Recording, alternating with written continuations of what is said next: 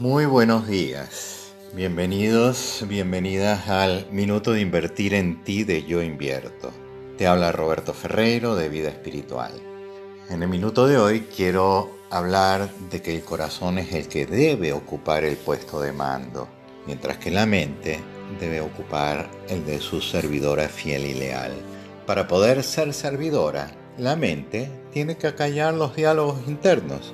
Puedes hacerlo si sabes meditar, también si aprendes a enfocar la mente en la vida que hay en tu cuerpo, al sentir el disfrute de la piel, de escuchar, de gustar, de percibir con el olfato, de atender a la respiración, encontrándote atento a la energía que entra en tu cuerpo y que es enviada por el corazón a todos los órganos y sistemas.